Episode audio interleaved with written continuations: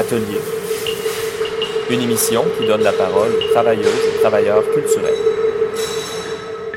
Bien bonjour, cher auditoire. Nous sommes Cynthia Nourry et Marc-André Cossette. Bienvenue dans cet épisode spécial de REC, le balado de recherche-création propulsé par le réseau Hexagram et Choc.ca. Cette semaine, nous avons la chance d'être l'émission invitée dans la case horaire de Radio Atelier sur les ondes de CIBL 101.5. Nous en profitons d'ailleurs pour remercier Benjamin Gialor et son équipe qui ont fait un travail formidable en cette saison marquée par la COVID-19 et qui s'apprêtent maintenant à prendre quelques semaines de vacances bien méritées. Vous pouvez bien sûr retrouver tout leur contenu sur radioatelier.ca. Parlant de ce satané virus, l'émission d'aujourd'hui va s'intéresser à la relation parfois tumultueuse que nous entretenons avec notre environnement et qui sait peut-être participer à la redéfinir à travers une discussion sur la sympoïèse, un concept dérivé de la biologie. Oh, intriguant tout ça.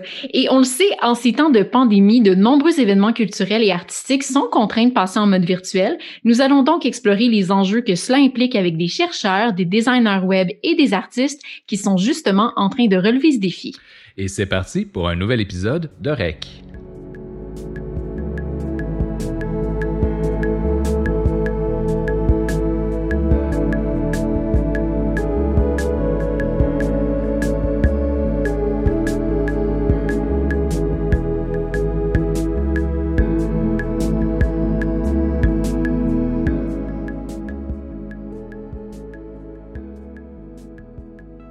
Avant de nous plonger dans le sujet du jour, commençons par une courte parenthèse à propos de la recherche trait d'union création.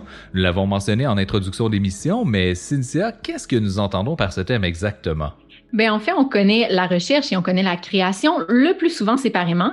Quand on pense à la recherche universitaire, on s'imagine parfois des gens en blouse blanche dans des laboratoires qui développent des vaccins, spécialement ces temps-ci. On s'imagine peut-être aussi des anthropologues, des historiens, des sociologues, etc., qui tentent de mieux comprendre notre société et aussi de l'améliorer.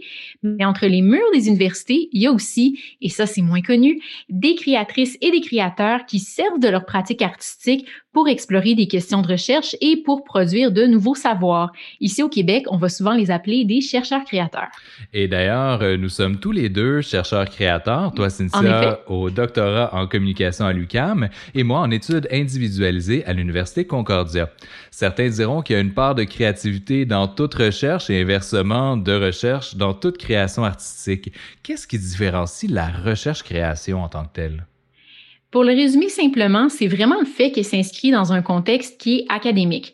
D'une part, ça va impliquer de formuler plus clairement les questions de recherche, les influences théoriques et les méthodes qui vont venir soutenir le processus de création, comme on le fait en, en recherche un peu plus conventionnelle. Et d'autre part, ça va signifier que les résultats de la recherche-création, là, on entend ça au sens large parce que ça peut être des articles ou encore des expositions, vont être diffusés dans des cercles de recherche, mais aussi dans des cercles artistiques et créatifs et parfois dans des cercles qui combinent les deux, comme c'est le cas de l'événement euh, dont on va parler aujourd'hui. La recherche-création, c'est une pratique universitaire qui est en développement un peu partout dans le monde sous différents vocables depuis environ une trentaine d'années et elle est particulièrement active au Québec et au Canada. On va donc retrouver de la recherche-création dans à peu près tous les domaines artistiques, mais aussi en design, en, en communication, en collaboration avec euh, des scientifiques et j'en passe. Donc, on peut s'imaginer qu'il y aurait certainement beaucoup plus à dire sur le sujet, mais c'est tout le temps qu'on a pour l'instant. Alors, on va laisser nos discussions avec nos invités d'aujourd'hui fournir quelques exemples de projets de recherche-création.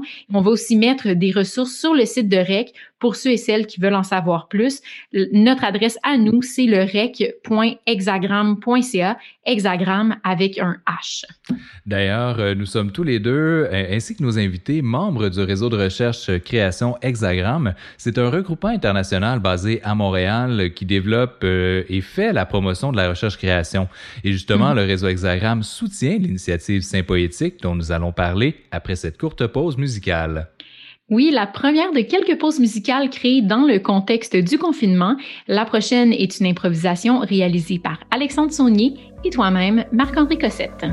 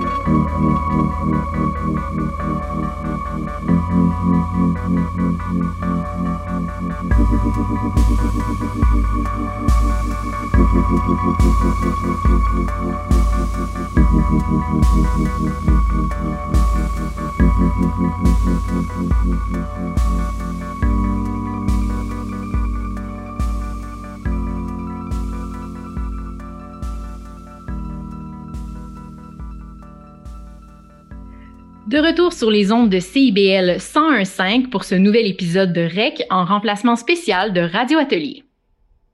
Le moment est venu d'aborder la question du jour. Que se passe-t-il quand un virus nous force à nous revirer sur un dissous et à faire passer une programmation artistique et de recherche sur le web? Marc-André Cossette, c'est la question que toi et l'équipe de l'événement Saint-Poétique vous êtes posée dans les dernières semaines.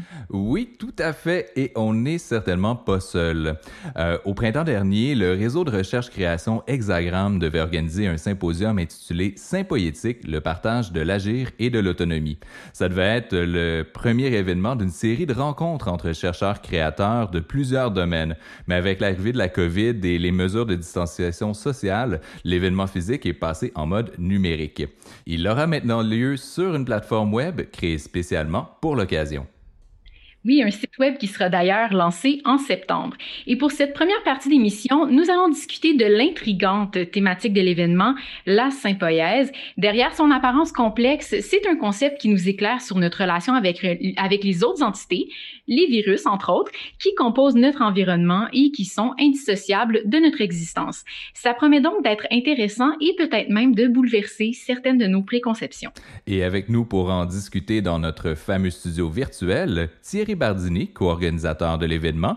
Thierry est professeur titulaire au département de communication de l'Université de Montréal. Il est ingénieur agronome et, docteur en sociologie. Ses recherches récentes ont notamment porté sur la cyberculture et la biologie moléculaire. Également des nôtres, Annie Gay, une étudiante au baccalauréat en animation 3D et effets spéciaux à l'université NAD, qui est l'école des arts numériques, de l'animation et du design de l'Université du Québec à Chicoutimi.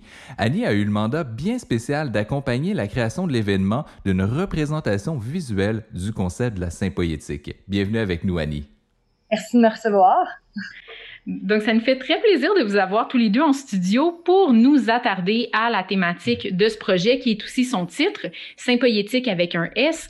Donc, pour la décrire simplement, la sympoïèse fait référence au fait d'abandonner la vision d'un sujet humain moi par exemple ou vous à la maison, qui serait autonome et indépendant des autres entités qui l'entourent, par exemple le microbiome dans notre intestin. Selon le concept de la sympoïèse, non seulement avons-nous besoin de ces autres formes de vie pour survivre, mais l'humain a aussi évolué pour créer un environnement euh, de vie qui propice à ces autres entités-là. C'est donc vraiment plutôt une relation de collaboration et de partage qu'on entretient avec elles. Donc, euh, Thierry, est-ce que tu pourrais nous en dire un peu plus sur ce concept-là et sur son origine? Oui, euh, merci de la question. Ben, l'origine, en fait, vous l'avez déjà évoqué, hein, c'était un, symposium euh, un symposium, tout le monde a l'impression qu'on comprend ce mot-là, mais euh, c'est une très vieille chose en fait. C'est une institution euh, grecque. C'était la deuxième partie des, banquets où les gens buvaient et discutaient d'un sujet ensemble, comme dans le, le, fameux dialogue de Platon. Donc nous, on voulait faire un symposium. Symposium et sympoétique, ça, ça veut dire la même chose. Ça vient de, de, la même origine d'une certaine manière. Euh, mais en fait, le concept, nous, on l'a pris de, du travail d'une Canadienne qui s'appelle Beth Dempster, euh, qui à la fin des années 90, dans sa thèse d'urbanisme, euh, a essayé d'opposer quelque chose à un concept qui était très important à l'époque, qui est le concept d'autopoïèse. Donc, saint, ça veut dire ensemble, S-Y-M. Auto, ça veut dire centré sur soi-même, d'une certaine manière. Donc, l'idée, c'était d'organiser des formes de partage qui ne respectent pas tant que ça l'individu, mais qui cherchent la collaboration. Euh, pour nous, l'essentiel de la sympoïèse, ça veut dire ça. Ça veut dire sortir d'une logique de l'organisme pour aller vers une logique de la collaboration et du partage, sortir de la notion d'autonomie et sortir de l'idée aussi qu'on aurait des frontières fixes. Un système sympoïétique, c'est un système ouvert. Un système autopoïétique, c'est un système qui se produit lui-même en travaillant sur ces frontières pour les fermer en permanence. Donc le rapport à l'environnement et le rapport aux autres est pas du tout la même chose dans l'autopoïèse ou dans la sympoïèse. Puis d'ailleurs, un rapport qui joue à vraiment plusieurs niveaux. On parle de bon l'environnement, mais tantôt on faisait référence jusqu'aux micro-organismes ou aux virus. Donc c'est de l'échelle du très petit, le micro, jusqu'au très grand, cette, euh, cette relation-là. Puis d'ailleurs, euh, Annie, euh, comme pour la plupart de nos auditeurs et auditrices, et pour moi-même, c'était un concept qui était nouveau pour toi au moment de te joindre au projet. Qu'est-ce qui t'a le plus fasciné ou surprise dans ce que tu as appris sur la sympoïèse?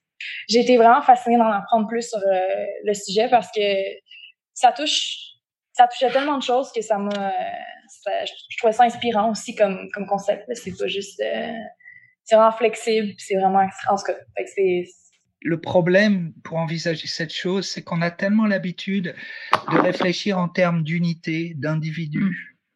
Ah, l'organisme, etc. Puis là, on, essaie de faire autre chose et c'est très très difficile à représenter visuellement. Tu dois avoir ce problème-là parce que on est très habitué à représenter des choses individuelles. Par rapport à une représentation visuelle, faire représenter visuellement ça, déjà qu'on a quand je parlais en entrevue avec euh, avec Alice et, euh, et Gisèle, euh, ben c'était dans mes questions à savoir comment tu peux représenter ça visuellement. Puis c'est c'est vraiment dur parce qu'il n'y a pas d'exemple concret puis d'autant plus d'en parler en étant en plein milieu d'un processus qui est très ouvert et qui est en cours. Certainement qu'à la fin du projet, ta vision aussi, quand tu vas avoir réalisé la visualisation, va changer et les gens qui nous écoutent vont pouvoir le voir parce qu'ils vont pouvoir aller sur, euh, sur le site créé, euh, créé pour l'événement. oui, effectivement.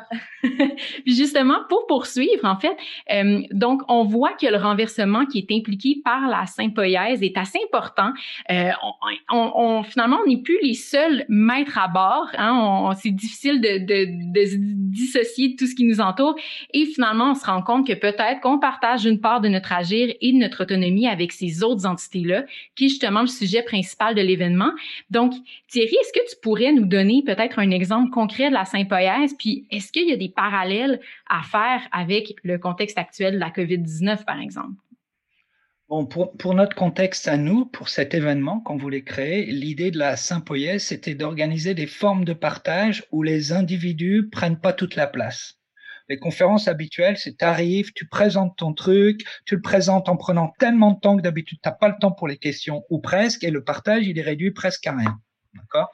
Euh, Ici, ce qu'on voulait créer, c'est quelque chose qui serait coproduit en permanence. C'est-à-dire, même quand je parle de mes travaux, j'en parlerai avec toi, de manière à ce que cette interaction-là, elle produise mes travaux aussi. Pour le contexte actuel, on peut très bien penser à ça si on casse ces idées qu'il y a un individu et un virus. Ils sont deux entités individuelles, puis elles se rencontrent, puis ça fait une pandémie quand on est beaucoup d'individus à avoir le petit virus. En fait, on n'est pas un, on a déjà des virus en nous, on n'attrape jamais un virus, mais des colonies de virus, et puis tout ça, ça interagit pour nous produire en tant que malades ou bien portants. Donc l'idée, c'est de réfléchir de cette manière-là, plutôt que centrer sur ces entités individuelles qui finalement, on le découvre de plus en plus, ne sont que des fictions. L'autonomie, c'est une fiction, on la partage en permanence avec d'autres. La collaboration, c'est la manière d'être au monde qui nous permettrait de réfléchir. La pandémie ou notre événement sur le web. Voilà. Et euh, il y a certains auteurs, en terminant, qui avancent que dans euh, ces approches-là, euh, il y a un potentiel pour repenser peut-être notre relation à l'environnement, à l'économie, etc. Puis quelque chose, c'est des, des, des, des avenues alternatives super positives qui peuvent sortir d'une vision comme celle-là. Pour l'environnement, c'est évident puisque dans le modèle de l'autopoïèse, l'individu s'autoproduit dans des interactions avec l'environnement, mais il est choisi les interactions, il les ferme, il les ouvre, il a une frontière. Dans la sympoïèse, c'est les interactions qui produisent tout en permanence. Alors évidemment, ça change notre rapport à l'environnement. Il n'y a pas nous en tête et puis des autres qu'humains. Moi, j'aime pas non humains, je préfère dire autres qu'humains qui sont là, euh, mais qui n'existent qu'en fonction de nos interactions. Là, c'est les interactions en permanence qui nous produisent tous on n'est pas différent du reste. On est aussi produit par les interactions. Donc, on peut pas rejeter les choses comme un, environnement et nous. Tout ça, c'est un seul système et c'est un système sympoïétique. Hmm, donc, clairement, si on fait partie du système, on a envie d'en prendre soin. donc, euh, merci, euh, merci beaucoup à, tous les deux, euh, Annie et Thierry Bardini, d'avoir décortiqué cette thématique-là avec nous. Et puis, au retour de cette virgule musicale, REC passe en mode numérique. On discute des défis de réinventer un événement physique sur le web. thank you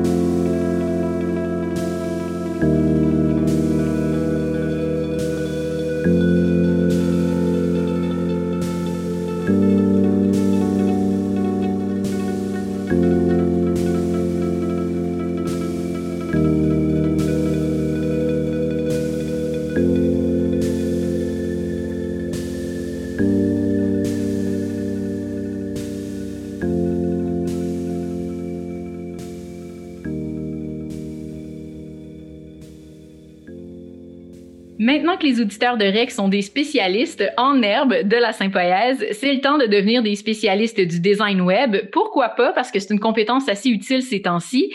D'ailleurs, Marc-André Cossette, tu participes, parce que c'est toujours en cours, au design de la plateforme web qui va venir remplacer l'événement sympoétique qui devait avoir lieu au mois de mai.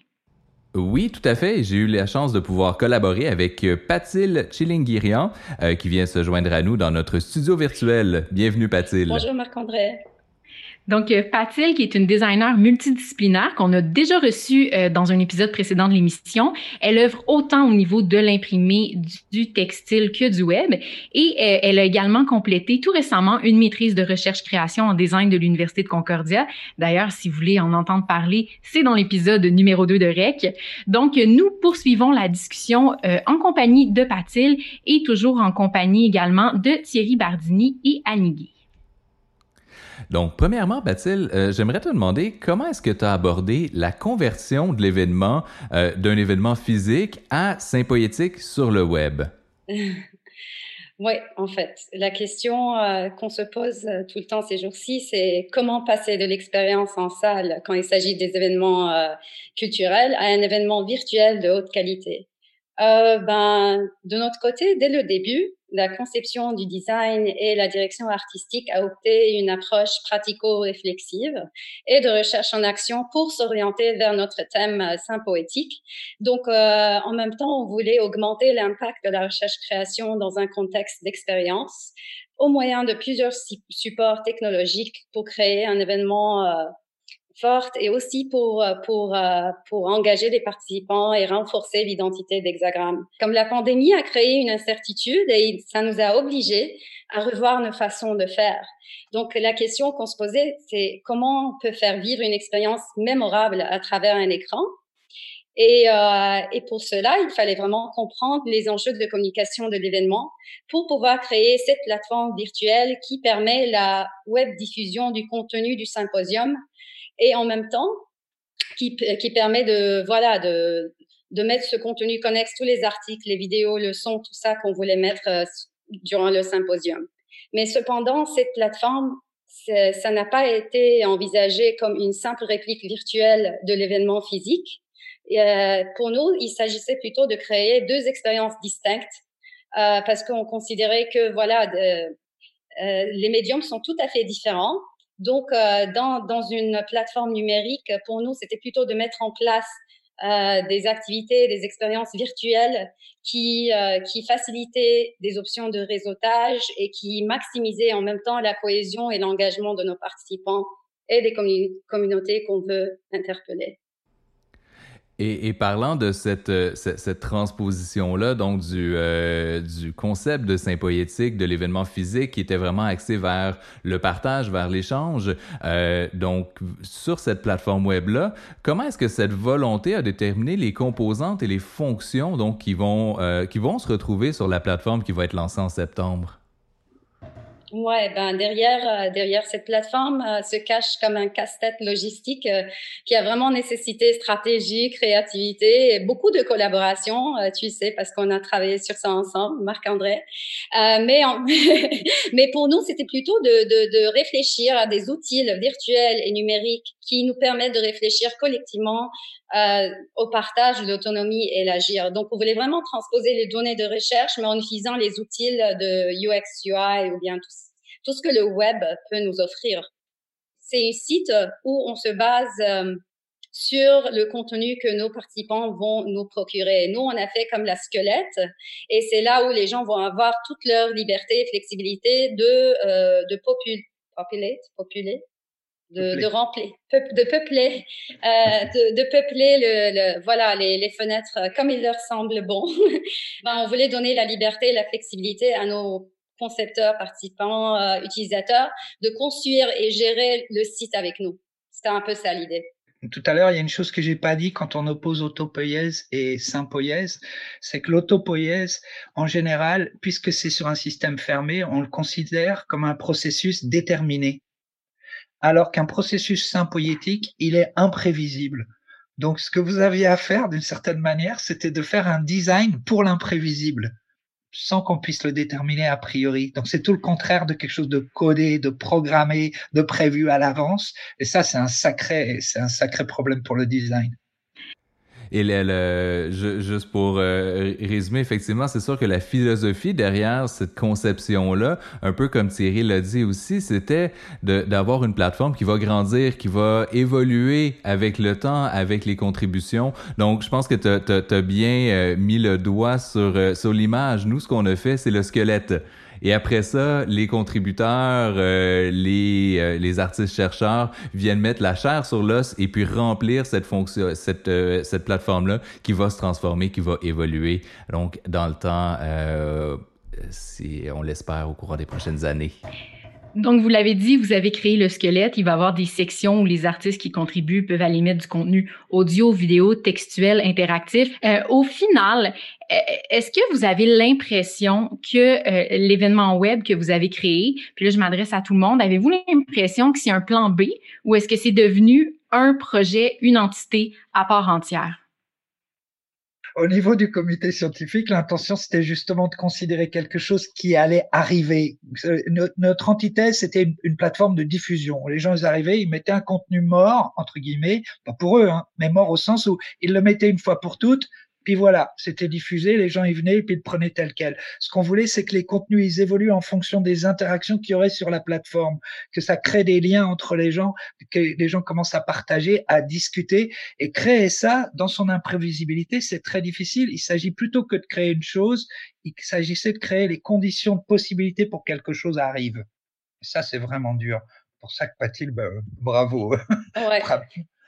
Ouais, euh, ben Cynthia, en ces temps de distanciation sociale et physique, on se demande vraiment si c'est possible de proposer une expérience événementielle à la hauteur du présentiel. Je pense que tout le monde se demande cette question et de notre côté, c'était pas vraiment évident de transposer notre événement en mode virtuel avec toutes les modalités participatives qu'on avait en tête. Mais en même temps, euh, on s'est dit que finalement, comme l'expérience physique euh, événementielle et l'expérience virtuelle web, ce sont deux choses complètement différentes.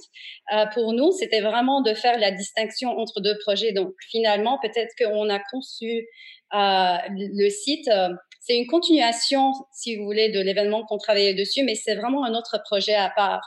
Euh, ça existe, ça, a une autre présence. Ça, peut-être que ça évoque plein, ça évoque les concepts ou bien ça, transmet les messages qu'on voulait faire passer dans le symposium, mais c'est vraiment une autre modalité tout à fait différente. Mais ça aboutit quelque part le même résultat, je pense. Euh, Annie tu as entendu parler un peu de la plateforme. Est-ce que tu penses que tu, ben, tu, déjà, tu vas y contribuer, mais en tant qu'utilisatrice future, est-ce que ça t'intrigue autant que moi? Ah ben, je connais déjà un petit peu des secrets, mais ça, je les dirai pas. Mais j'ai vraiment hâte de voir qu'est-ce que ça va donner. Euh, puis, ben, de, de, voir aussi tous les contributeurs, euh, contributeurs, excusez, euh, qui vont amener euh, leur projet. ça va être vraiment intéressant. Puis, ouais, ben, j'ai hâte de pouvoir peut-être mettre le mien aussi. Définitivement, donc un projet de ce que j'en comprends qui va prendre vie euh, à partir du moment où les gens vont commencer à le visiter aussi et à contribuer. Donc, euh, Patil Chilingwirian, Anigué, Thierry Bardini, merci beaucoup d'avoir été des nôtres. On prend une courte pause avant de poursuivre la discussion avec d'autres collaborateurs et collaboratrices au projet.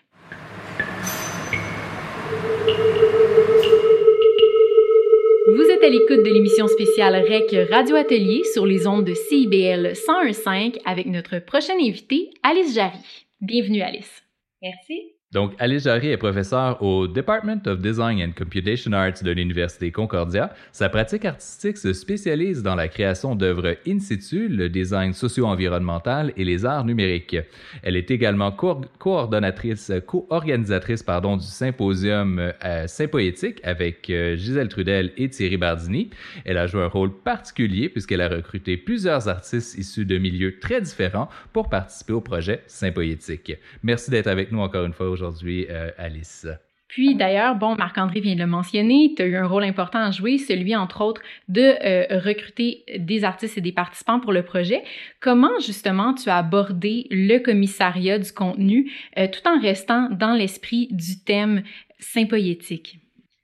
Euh, ben, si je puis dire, euh, la manière dont j'ai abordé le, le terme sympoétique au, au départ, euh, c'est un terme qu'on a, qu'on a appris à connaître euh, ensemble, euh, les membres du, du comité scientifique. c'est basé sur la question d'échange, puis basé sur la question du partage, puis ça le dit très bien aussi dans, dans tout les, le contenu textuel qu'on a développé, le partage entre l'agir et l'autonomie. Euh, donc, comme la question de la sympoïèse est en lien avec les systèmes, euh, bon, système vivant, système non vivant, mais que toute la question de frontières, de partage, de porosité entre les choses, euh, je me suis mis à réfléchir à quel genre d'opérations euh, peuvent euh, émerger entre, par exemple, des données, entre la géologie, entre les infrastructures planétaires, entre les biomatériaux, puis comment toutes ces choses-là sont connectées par différents réseaux. Euh, on peut pas penser aux arts numériques sans passer par euh, la géologie, par le minéral, euh, par des pratiques extractives. Euh, on peut pas penser, par exemple, à notre relation à l'intelligence artificielle sans passer par euh, des infrastructures de surveillance. Euh, donc, il y, a tous ces liens-là qui se font en différents systèmes d'échelle, puis de nature différente, qui sont de l'ordre du terrien au planétaire. Et puis, j'ai essayé de, de regarder ça un petit peu en termes de relations entre les gens, puis de relations entre les pratiques. Et, puis Alice, comme on a discuté avec euh, Patil Chilingerian et Thierry Bardini juste, euh, juste avant, le, le, projet de symposium a été complètement chamboulé par la pandémie.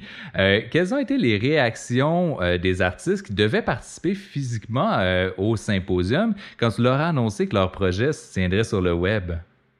Euh, ben, je dirais que, règle générale, l'ouverture a été assez grande parce que, bon, la pandémie a pris tout le monde par surprise, dans le sens, euh, bon, pas, pas la pandémie en soi, mais la rapidité avec laquelle toutes nos infrastructures ont été chamboulées. Euh, donc, on dit que la pandémie, je veux dire, au niveau de l'éducation puis au niveau de l'université, ça, ça, disons que ça a chamboulé, ça a amené une crise des méthodes puis des pratiques, sauf que avant tout, c'est une crise des infrastructures. Donc, on n'a plus accès euh, à nos laboratoires, on n'a plus accès à un espace physique pour euh, pour se rassembler. Donc ça, c'est devenu hyper problématique. Puis, mais je pense que les gens à la base ont eu le réflexe de dire bon, mais c'est pas vrai qu'on va on, va on va plus se voir, c'est pas vrai qu'on va plus travailler ensemble, trouver d'autres trouvons d'autres moyens de travailler ensemble. Euh, ce que je pense que le format web euh, apporte, euh, puis qui est hyper intéressant, c'est que ça. Et puis là, je, paraphrase une de mes collègues, Anne-Louise Davidson, qui a repensé l'éducation en ligne en temps de pandémie à Concordia.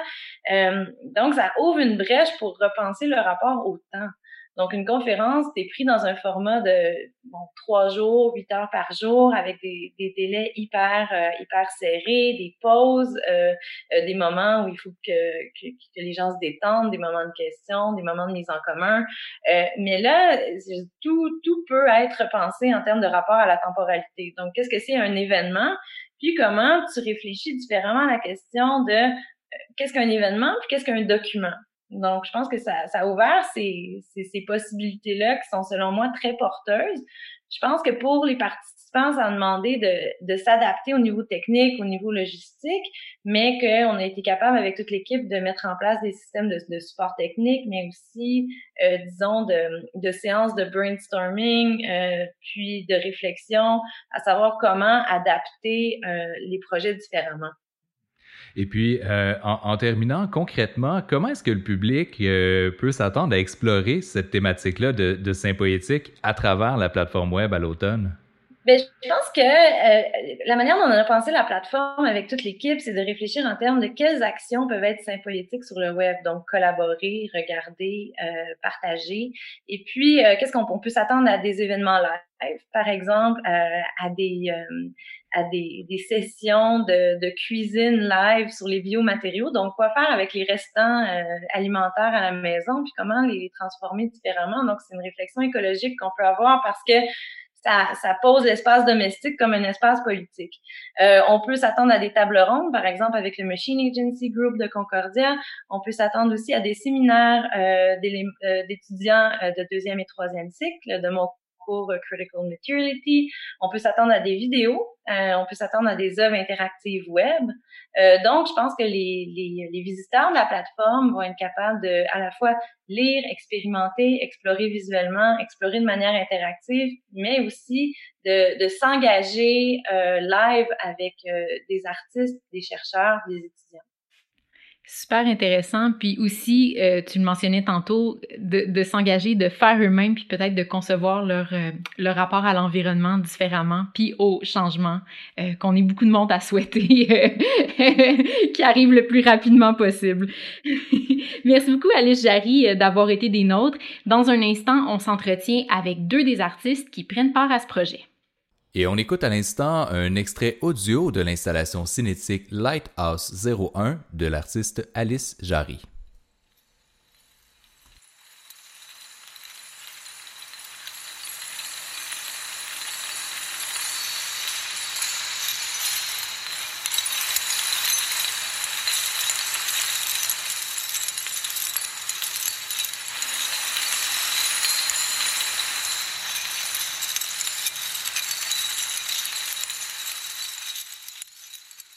Rex se poursuit en compagnie de deux nouvelles invitées autour de la table virtuelle avec nous, Gisèle Trudel et Vanessa Mardi-Rossian. Leur point en commun, elles sont toutes deux impliquées dans la transition web du symposium Sympoétique. Après avoir discuté de la création de la plateforme web qui va remplacer l'événement physique avec ses designers, leur présence va nous permettre d'aborder l'impact de tels changements sur les créateurs et dans ce cas-ci les créatrices, et peut-être aussi servir d'exemple à d'autres artistes et programmeurs culturels qui vivent une situation similaire. On va donc commencer par en apprendre un peu plus sur elle et les pratiques de recherche-création qu'elle comptait présenter dans le cadre de l'événement physique avant que la fameuse COVID-19 vienne bouleverser leurs plans. Et bien sûr, on va mettre toutes les références sur notre site web, lerec.hexagram.ca, afin que vous puissiez en apprendre un peu plus sur les autres aspects de leur pratique. Donc, commençons d'abord. Euh, Gisèle Trudel, euh, l'une des, euh, co-organisatrices pardon, de l'événement, qui est professeure à l'École des arts visuels et médiatiques de l'UCAM.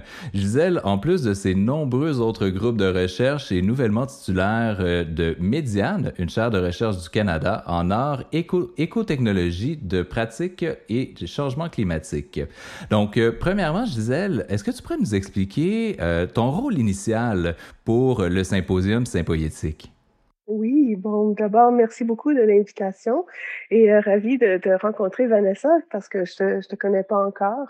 On devait faire cette, euh, trois jours de, de, de, discussion publique avec des invités externes, avec d'autres membres d'Hexagram et, euh, et, bien sûr, tout ça est en organisation depuis le mois de novembre avec l'équipe d'Hexagram. Et à peu près, ben, on connaît la situation maintenant. Le mois de mars a été déterminant pour prendre la décision soit de carrément arrêter l'activité ou de le reporter ou de créer quelque chose de différent. Alors, pendant un certain temps, personne n'était certain de qu'est-ce qu'on voulait faire parce que c'était quand même une très, très grande perturbation de, de vivre qu'est-ce qui se passait avec le virus. Et petit à petit, j'ai l'impression qu'est-ce qui s'est vraiment produit, c'était que ce concept de sympoétique, qui est l'idée d'un partage, d'un partage de différences qui construit quelque chose d'entièrement nouveau dans un contexte de trouble, qui est troublant, qui est troublé, comme on parle dans Haraway, ben, ça nous a permis de nous rassembler d'une manière nouvelle et de créer quelque chose de spécifique pour la plateforme. Donc, moi, j'avais une journée dans l'événement du mois de mai qui me permettait de, me concentrer avec mes invités sur les relations sympoétiques avec la forêt euh, et c'est entièrement lié à ma nouvelle charte de recherche. Et je crois que la plateforme nous a vraiment permis de sortir même d'une pensée par journée, vers une pensée, disons, par journée, et ça nous a permis de redistribuer nos manières de penser la sympoétique pour la plateforme. Et ce qu'on a voulu faire, c'est de pas juste privilégier un transfert de disons, du présentiel vers la plateforme, mais vraiment créer pour la plateforme. Et ça, je pense que ça a été extrêmement bénéfique. Et puis, ce transfert-là vers l'idée d'une plateforme web t'a amené à vouloir aussi t'impliquer comme artiste et non juste comme euh, co-organisatrice. Est-ce que tu peux nous expliquer un peu euh, quelle va être ton implication comme artiste euh, à cette plateforme-là? je considère toujours que je suis artiste, même quand je suis organisatrice. Euh, c'est pas un rôle que je, laisse de côté. Je considère que c'est toujours dans la créativité et la création. En creusant cette idée de, digestion euh, que Haraway euh, discute dans son livre, j'ai voulu mettre en lumière avec mes dessins quels, sont les arbres sur le terrain euh, canadien, disons euh, autochtone, quels sont les arbres qui ont des fruits que l'on peut manger? Et ça veut dire aussi que la notion de poétique étant le partage, c'est qu'on part de quelque chose qui, existe et puis on l'assimile ou on l'assimile pas. Ça veut pas dire que j'aurais pu prendre par exemple des arbres qui étaient pas comestibles, mais, mais j'ai voulu valoriser quelque chose qui, en fait, on pense pas toujours aux arbres comme donnant des fruits. Et je pense que c'est ça que j'ai voulu mettre en lumière là. Et puis l'autre chose que j'ai voulu faire avec mes collages web, c'est que l'espace de, de, que j'explore au sein de ma chair, ce sont des espaces triples. Donc, c'est-à-dire qu'il y a le souterrain, euh, il y a l'espace au niveau, disons, de l'entendement, au-dessus du sol, et puis il y a l'espace d'élévation qui vient avec la relation entre l'arbre et l'atmosphère. Et je vais créer des compositions à partir d'éléments existants déjà sur le web qui montrent cette multiplicité de relations euh, qui se produit dans un même, un même environnement, mais dans ce cas-ci qui est un environnement web. Donna Haraway parle beaucoup de ce qu'elle appelle l'humain l'humain humus, donc euh, qu'il appelle une composition, donc compost, qui est l'élément de, euh, de créer avec les éléments de, naturels. Alors, euh, je, je, crée des compositions, donc pas nécessairement des compositions. Alors, je joue un peu sur le langage et, et mon intérêt pour les idées que développe Haraway de cette façon. Puis c'est très intéressant parce que le travail de euh, Vanessa Mardi-Rossian, qui est avec nous aussi euh, pour ce segment de l'émission-là, rejoint le, le côté euh, euh, plus naturel, écologique du tien. Donc, euh, Vanessa, euh, toi, tu es designer textile depuis une vingtaine d'années et dans le cadre de ton doctorat, tu développes des teintures naturelles et non toxiques à partir de bactéries qui se nourrissent de déchets alimentaires. Vanessa qui enseigne également à l'École supérieure de mode de l'UQAM où elle met une, une emphase sur une approche éco-responsable du design. Et à la base, tu devais toi aussi présenter un projet en collaboration avec Miri Tchekanovic et Alexandra Backmeyer, un projet qui devait se passer physiquement, qui a été transmuté vers le web. Quel était le, plan A et qu'est-ce que le projet est devenu maintenant? Donc, à la base, c'était sur l'invitation euh, d'Alice Jarry, euh, membre chercheur d'Hexagram, et ça devait être sous forme de conférences et d'ateliers. Euh, on a été invités, Alex, Miri et moi-même, à créer de la vaisselle compostable euh, pour l'événement de la conférence. Euh, donc évidemment, cette façon de faire a, été complètement chamboulée euh, par la Covid et la pandémie nous a obligés à revoir ce format parce qu'on devait aussi donner des ateliers pour montrer au grand public comment réaliser ces biomatières, ces bioplastiques qui devaient servir pour la conférence. Donc finalement, ça s'est transformé en en vidéo euh, tutoriel pour outiller le grand public à réaliser euh, ces vaisselles compostables en bioplastique et en biocomposite. Justement, maintenant, on sait un peu plus sur vos intentions initiales euh, par rapport au, projet. Bon, votre situation est un peu différente. Gisèle, tu as eu la chance de, de, créer ta composante web une fois que tu as su que le projet était sur le web. Euh, Vanessa, c'est un peu différent. Il y avait un plan A qui est devenu un plan B. Euh, N'empêche, est-ce que cette situation-là, comment est-ce qu'elle vous a amené à, à, transformer puis à adapter votre projet de recherche-création? Est-ce que c'est un plus le passage sur le web ou c'est une forme de compromis qui vous limite? Euh, au départ, oui, il y avait un certain format. Et là, finalement, euh, il y a eu beaucoup de questionnements euh, sur comment on allait transformer ça. En fait, il y a eu aussi un chamboulement au niveau de l'espace. comment notre intérieur, nos cuisines, se transformer par rapport à, nos ateliers finalement. Ensuite, il y a eu cette idée de se concentrer sur le faire et on, a observé que pendant la pandémie, euh, le fait maison a connu euh, une grande, euh, un gros succès, une grande accélération. Les gens se sont mis à cuisiner plus, à faire leur propre pain, à développer leur potager, à faire pousser leurs légumes. Donc, comme si cette période d'incertitude avait éveillé en nous une certaine reprise de contrôle, une envie de faire finalement. Et on s'est aperçu que cette envie de faire était aussi liée à une notion de temps. Parce que en manquant de temps, et là, ça nous a renvoyé à l'idée que dès les années 60, avec euh, les, femmes qui se sont mis au travail, on avait moins de temps. Donc l'industrie euh, s'est mis à transformer notre nourriture. Euh, nos purées maison se sont transformées en, en flocons euh, lyophilisés. Nos poissons sont devenus plats et carrés. Donc, on a perdu la connexion avec la matérialité et avec le faire finalement. Et là, en retrouvant du temps, tout le monde s'est mis à, à, refaire les choses, à revouloir euh, cuisiner, revouloir fabriquer des choses. Donc, on a trouvé ça vraiment intéressant parce que avec ce temps retrouvé, finalement, euh, est née l'envie de, connaître et de maîtriser nos ingrédients. Gisèle, dans ton cas, euh, comment cette, ce passage sur le web-là, peut-être ce temps retrouvé-là, aurait est-ce que ça a changé ta relation avec la matérialité, un peu comme disait Vanessa?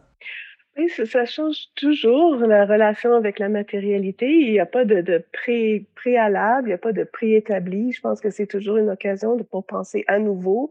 Et ça, c'est des choses qui m'intéressent énormément. Je crois que c'est, vraiment au sein de ma pratique et c'est, des choses que euh, j'ai envie de mettre de l'avant. Alors, donc, c'est, je vois jamais ça comme étant quelque chose de moindre, de faire quelque chose en ligne.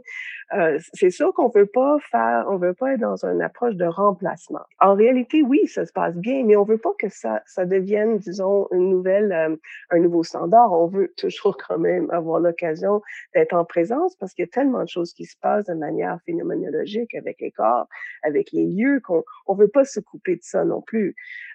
Mais dans mon cas, euh, j'ai vraiment eu la, j'ai l'impression que euh, ce passage vers la plateforme web, ça nous a vraiment permis d'être dans une pensée qui, qui nous a transformé tous les trois organisateurs à, travailler vraiment le concept euh, et de, et de l'amener dans une expression en ligne parce que ça nous amène dans une forme d'attention qui est différente. Et, euh, je, trouve ça très stimulant. Merci beaucoup à toutes les deux. Le temps passe très vite. Donc, ça nous amène déjà à la fin de, cette discussion-là. Et euh, on va euh, bien sûr se rendre, euh, ceux celles qui sont intéressés, sur le site web de REC, rec.hexagram.ca, pour en apprendre plus sur le reste de vos projets. Donc, Gisèle Trudel et Vanessa Mardi-Rossian, merci beaucoup d'avoir été avec nous.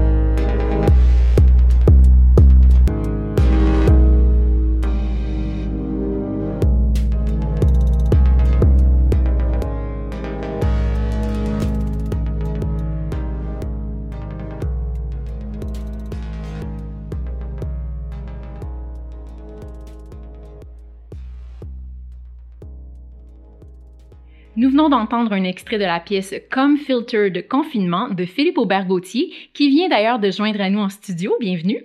Bonjour, merci de m'accueillir.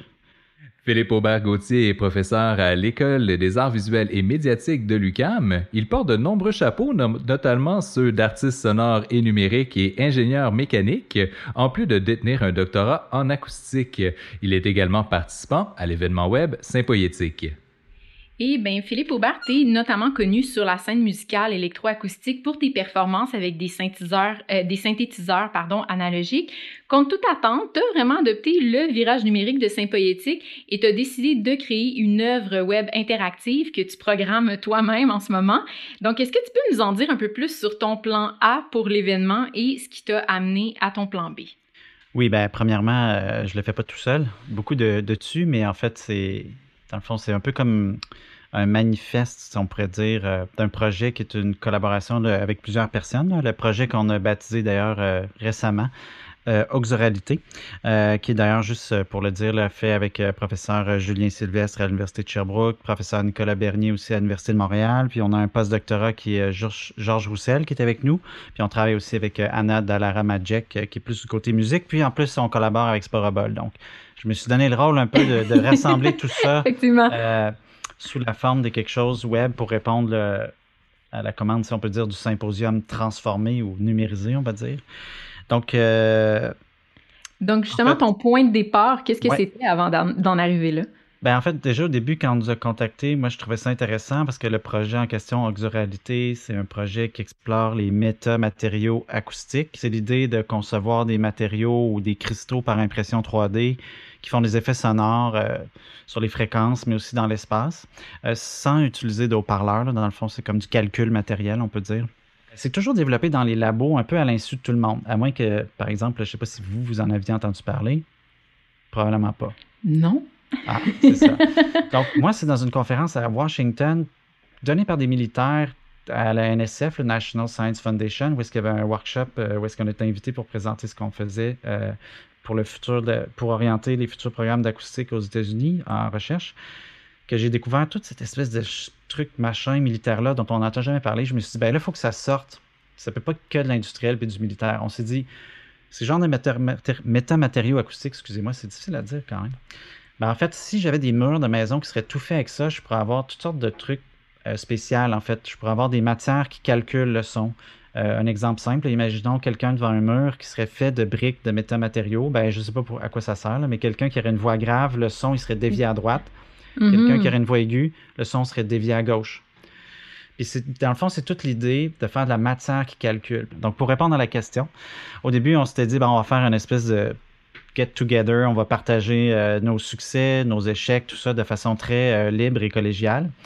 Puis ben face avec euh, pandémie et confinement, quand on a appris donc qu'il fallait faire un passage en ligne pour l'événement, ben moi je pense que c'est moi qui ai peut-être eu l'idée au début que j'ai proposé à l'équipe. Je disais ah, ben, on fait juste un espèce de manifeste avec des gros caractères, pas beaucoup de texte, de la couleur, puis des petits trucs visuels simples.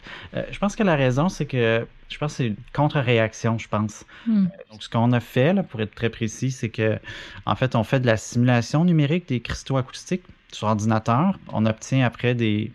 On obtient comme la réponse de ces cristaux-là. Puis euh, la partie artistique ou euh, composition, c'est qu'on peut comme faire un preview virtuel un peu de l'objet avant qu'il soit imprimé en 3D.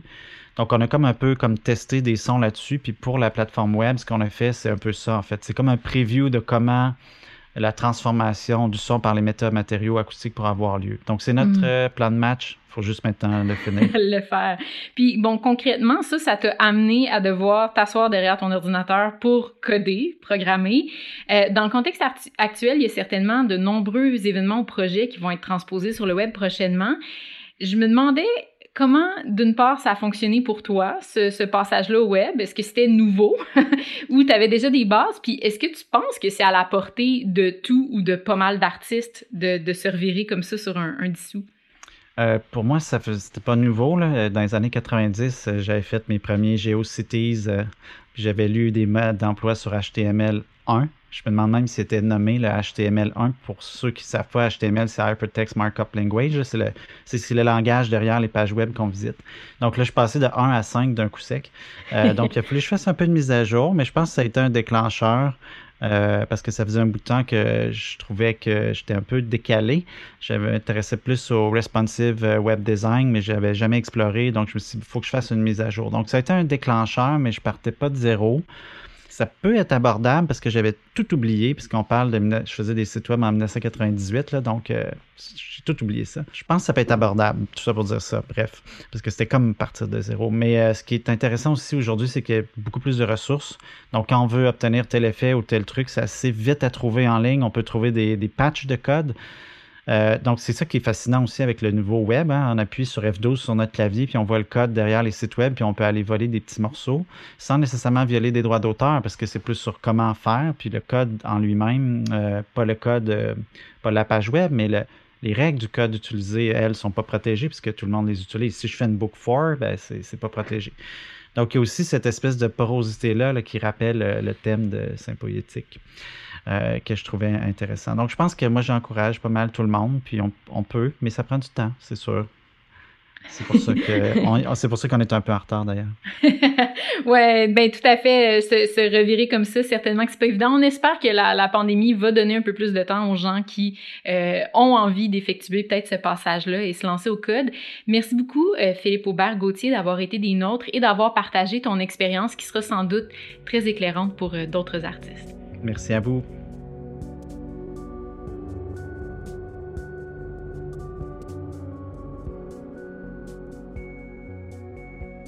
C'est ce qui conclut cette émission spéciale de REC en remplacement de Radio Atelier sur les ondes de CIBL 101.5. Nous vous invitons à visiter le radioatelier.ca pour écouter cet épisode ainsi que les nombreuses autres émissions réalisées par leur équipe jusqu'à présent, de quoi remplir le reste de votre bel été de culture. Le balado de recherche-création REC a aussi son propre site web où nous mettons des liens vers tous les contenus de l'émission. Vous y trouverez également des contenus bonus sur les futurs projets de nos invités donc, retrouvez tout ça au rec.hexagram.ca.